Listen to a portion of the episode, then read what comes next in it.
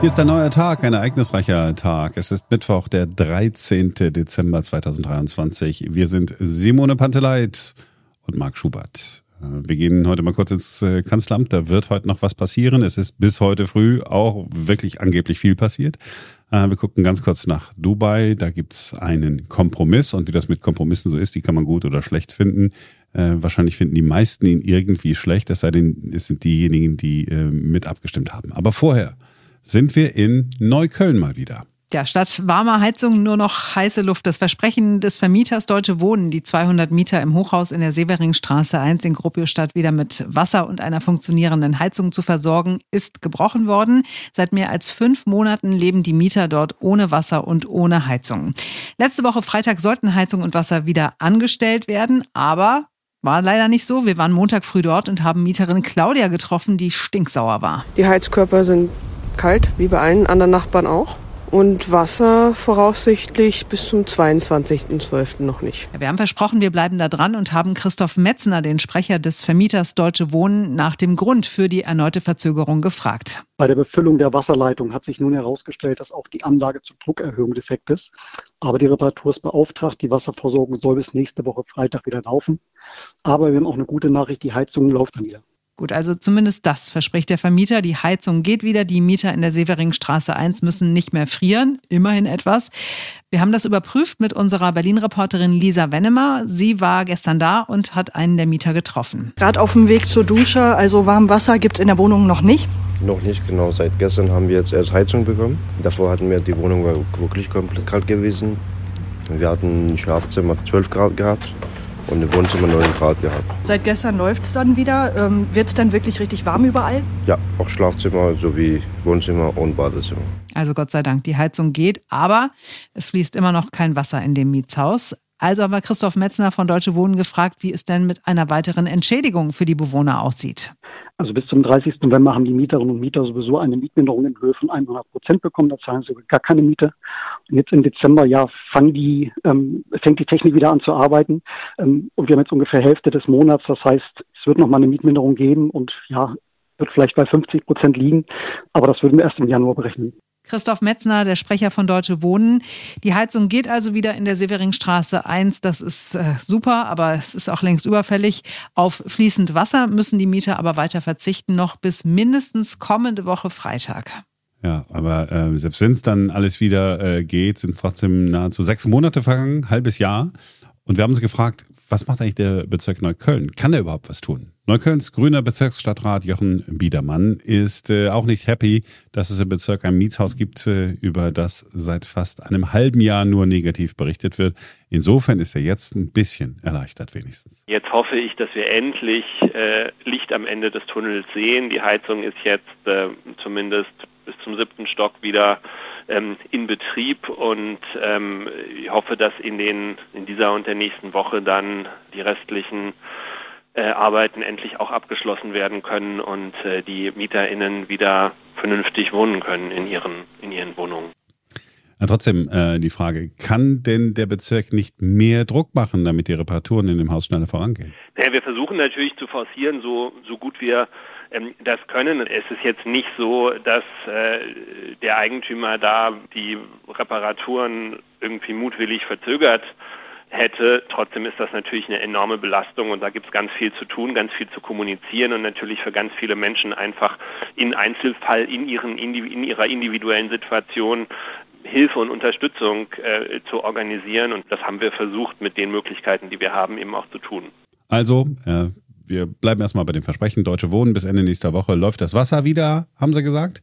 Mhm. Zumindest bis dahin wird den Bewohnern die Miete erlassen und äh, das hat uns der Bezirksstadtrat auch nochmal bestätigt. Das Problem ist ja immer, das sind komplexe technische Anlagen und wir können eben auch nicht mal einfach sagen, naja, dann beauftragen wir halt einen einen Handwerker das zu machen, weil wenn eben bestimmte Teile Schaden genommen haben äh, und ausgetauscht werden müssen, dann dauert das eben die Zeit. Aber ich hoffe tatsächlich, dass der 22.12. jetzt das finale Datum ist und dass die Deutsche Wohnen auch alles dafür tut, dass es dann am 22.12. auch wieder alles komplett funktioniert sagt Neuköllns Bezirksstadtrat Jochen Biedermann. Also wir hoffen für die Mieter sehr, dass dann auch das Wasser bald wie geplant wieder fließt in der Severingstraße in Gropiusstadt könnte mir vorstellen, für die Menschen, die da wohnen, wäre das das absolut schönste Weihnachtsgeschenk überhaupt.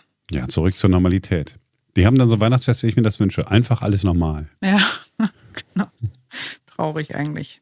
So, und dann gab es heute früh noch zwei Eilmeldungen. Die erste, weil sich die Ampel nun auf einen Haushalt fürs kommende Jahr geeinigt hat. Kurz nach sechs soll der Kompromiss gestanden haben. Da saßen der Kanzler, der Wirtschaftsminister und der Finanzminister wohl immer noch und nicht schon wieder zusammen. Wir würden natürlich gerne wissen, was rausgekommen ist, aber anders als sonst ist nichts durchgesickert. Die halten da dicht, wahrscheinlich, weil nicht so viele andere mit am Tisch sitzen und weil sie selbst auch ihren Parteifreunden nicht alles erzählen. Denn es sind ja in der Regel äh, nicht die Obersten der Oberen, sondern die Mittleren und Unteren, äh, die so ein bisschen was weitergeben an den einen oder anderen Journalisten. Ist bis jetzt nicht passiert. Äh, ich kann ja nochmal bei, wie heißt das Ding jetzt? X. X mhm. äh, bei, bei Twitter gucken. Ja, da gibt es ein paar Spezies, die immer äh, gut informiert sind. Äh, Michael Brücker ist zum Beispiel so einer. Ähm, mhm. So, mal gucken hier, warte mal. So, habe ich so blöd jetzt tippen. Warte mal. Aktueller Stand ist. Zeit. Naja, also 17 Milliarden fürs nächste Jahr zumindest äh, mussten ja mit zusammengebracht werden. Insgesamt reden wir von 60 Milliarden. Also die 60 Milliarden sind nicht alle für das nächste Jahr. Ne? 17 mhm. Milliarden nächstes Jahr und dann äh, in den kommenden Jahren muss man auch nochmal irgendwie gucken. Nö. Nee, man weiß es nicht. Also dann warten wir wirklich auf 12 Uhr, da ist Pressekonferenz, da stehen die drei wieder nebeneinander. Äh, die große Frage ist ja, wird der Bereich Soziales angetastet, dann mhm. doch in irgendeiner Form? Kanzler Schröder hat ja auf dem habe ich gesagt, Kanzler Schröder, mein Gott, das war auf jeden Fall. das ist lange her. Das ist sehr, sehr lange sehr, her. Sehr, sehr lange her, ja, genau. Man, wenn man von Schröder spricht, denkt man eigentlich nur noch an Wein, ne? das stimmt. an viel und an Wein. Putin. Ja, und an Putin. Äh, russischem Wein, Krimsekt und so. Nee, ähm, Kanzler Scholz hat ja am Wochenende auf dem äh, SPD-Partei nochmal gesagt, also ne, Abstriche im Bereich Soziales äh, wird es nicht geben. Jetzt kann man das aber natürlich auch auslegen. Ne? Was, ist, was ist ein Abstrich? Ist eine, äh, eine geringere Erhöhung äh, des Bürgergeldes wäre ja kein Abstrich. Wäre ja nur eine geringere Erhöhung. Es wäre ja immer noch eine Erhöhung. Zum Beispiel eine Kompromisslinie. Was ist, wenn man die Kindergrundsicherung, von der man immer noch nicht verstanden hat, was sie eigentlich wirklich genau bringen soll? Also soll ja also da soll es ja nicht mehr Geld geben, es soll nur irgendwie neu organisiert werden. Mhm. Ähm, die Opposition sagt schon seit langem, boah, das kostet einfach unfassbar viel Geld. Nicht, weil das Geld bei den Familien ankommt, sondern weil das Ganze drumherum, äh, die, die ganze Verwaltung so aufwendig ist, so teuer ist. Das alles mhm. neu zu strukturieren, kann man auch verschieben. Wäre das ein Abstrich im Bereich Soziales? Ich würde nicht, äh, ich würde es nicht so sehen. Mhm. Die Familienministerin Lisa Paus wird wahrscheinlich äh, nicht happy sein, die ist ja mit nichts happy. Ja, das Einzige, was sie irgendwie äh, hatte, ist ja die Familiengrundsicherung, die alles einfacher machen sollte. Hat sich ja da weit aus dem Fenster gelehnt, wollte da unbedingt ja viel mehr Geld, hat sie nicht durchsetzen können. Äh, und jetzt wird man diesen Namen endgültig vergessen, was auch nicht das Schlimmste ist, äh, was, was, was passieren könnte. Nee, ist ja so. Also, und dann auf der anderen Seite gab es ja auch so Forderungen wie, ähm, was wäre denn mal mit einer, ich nenne sie Reichensteuer, andere sagen eine Sonderabgabe für Besserverdienende. Mhm. Ja, also dass die Reichen, dass man einfach sagt, Mensch, wir brauchen 60 Milliarden, wir haben doch ein paar Millionäre. Ähm, könnte man auch hingehen und einfach äh, sagen, dann zahlt ihr einfach mal mehr Steuern. Mhm. Was man als äh, Normalverdiener wahrscheinlich sofort sagt, ja, ist doch eine super Idee. Cool. Äh, andere bezahlen lassen ist immer gut. Auf mhm. der anderen Seite ist das große Problem, dass die dann möglicherweise sagen, okay, wenn die Steuerlast hier jetzt äh, noch höher wird, höher ist als in allen anderen Ländern, Mhm. Dann gehe ich doch in ein Land, in äh, dem man nicht so viel Steuern zahlen muss. Das ist das Problem. Eine Kompromisslinie könnte dann aber doch äh, vielleicht sein, ja, keine Ahnung, was äh, also alles, was Erhöhung draufsteht, das, das, äh, da verspreche ich schon mal Steuererhöhung und so weiter, wird es nicht geben. Vielleicht gibt es sowas wie Subventionsabbau.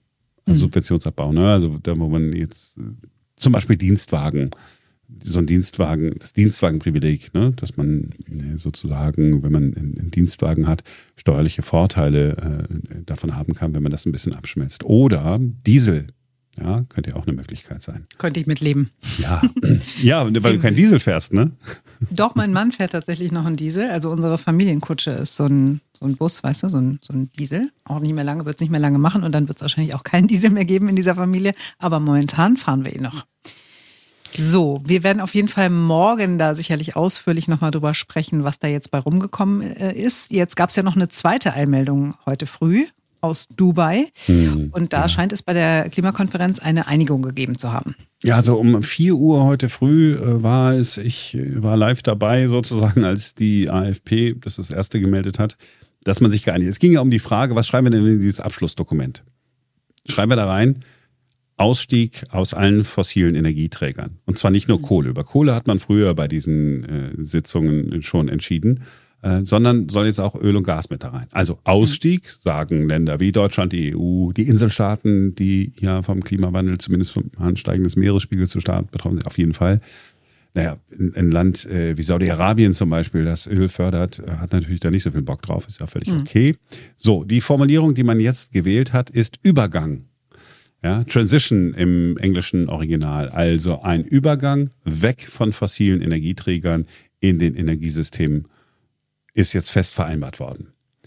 Und die große Frage, die man sich stellt, ist, und was passiert jetzt? Und was passiert jetzt? Ja, und die Antwort, die man geben kann, ist, ja, äh, entweder sehr viel oder auch gar nichts, denn äh, am Ende des Tages ist es natürlich schön, wenn man diese Beschlüsse da fasst. Und sie sind auch wichtige Symbole und man kann natürlich auch darauf aufbauen, vielleicht mehr Druck machen auf das eine oder andere Land, aber richtig durchsetzen äh, kann man es ja nicht. Also wenn jetzt, jetzt mal wirklich nur rumgesponnen, nehmen wir mal Deutschland als Beispiel, wenn wir sagen, du wisst ja was, wir machen das alles mit dem, mit dem, mit dem grünen Wasserstoff und so, lassen wir das alles sein. Wir bauen einfach Gaskraftwerke, Kohlekraftwerke, Klammer auf die Kohlekraftwerke, die wir angeworfen haben, weil wir ja keine Atomkraft mehr haben. Wir setzen einfach mehr darauf, dann kann Deutschland nichts passieren. Ja, dann, könnte, könnte irgendeiner das verurteilen oder so, aber es, es passiert nichts.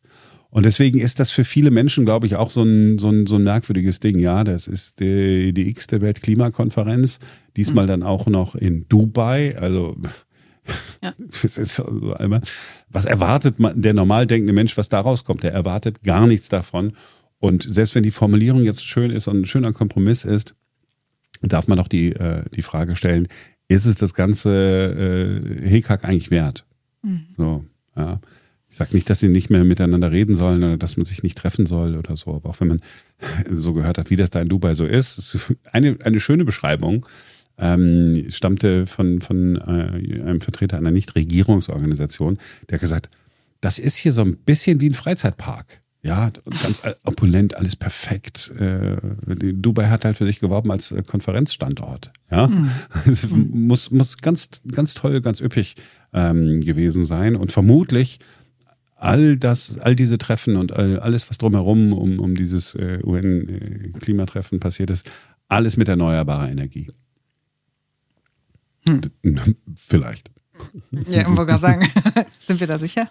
Ja. Also konkret hat das überhaupt keine, keine Auswirkungen auf das Leben der Menschen und Nee. genau das ist es, äh, was passiert. Das interessiert sozusagen eine politische Klasse. Ich sage nicht, dass es falsch ist, nicht, nicht falsch verstehen, aber ja, so.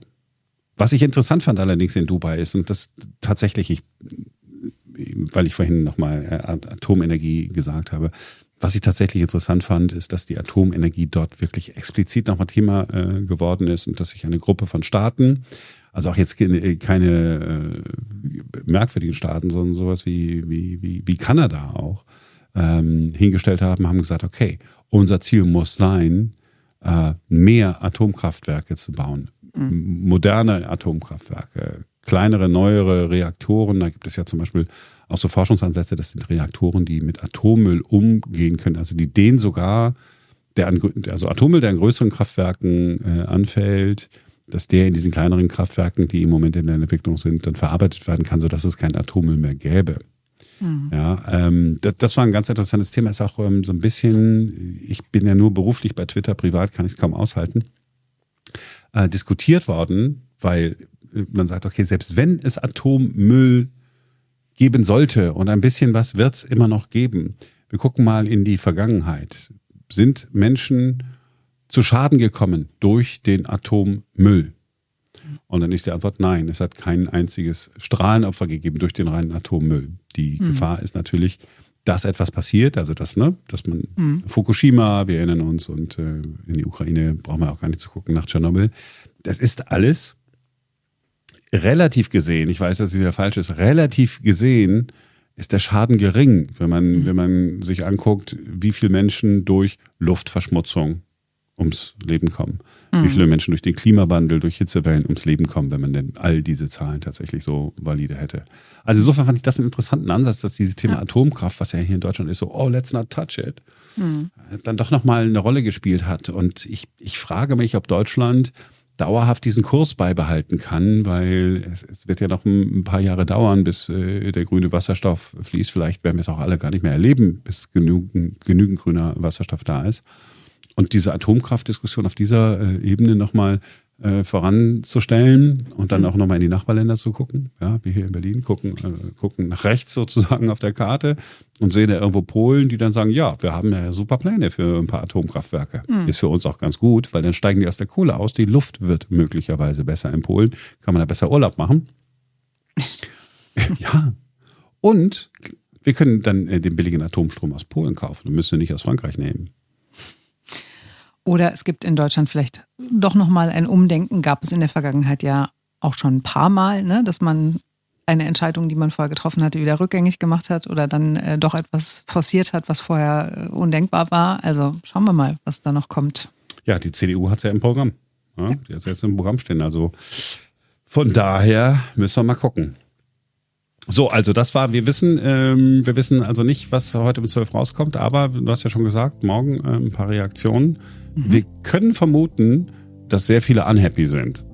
Wie immer. Ja, beim Kompromiss. Und wenn man Klar. einer ist, der den Kompromiss nicht selber finden muss, äh, dann und man Lobbyist ist, egal von welcher Seite, dann, dann, dann wird man es blöd finden. Es wird Reaktionen geben. Mhm. Die hören wir morgen, denn dann ist wieder ein neuer Tag. wow, danke für die letzten, the final words. Ja. Bis morgen.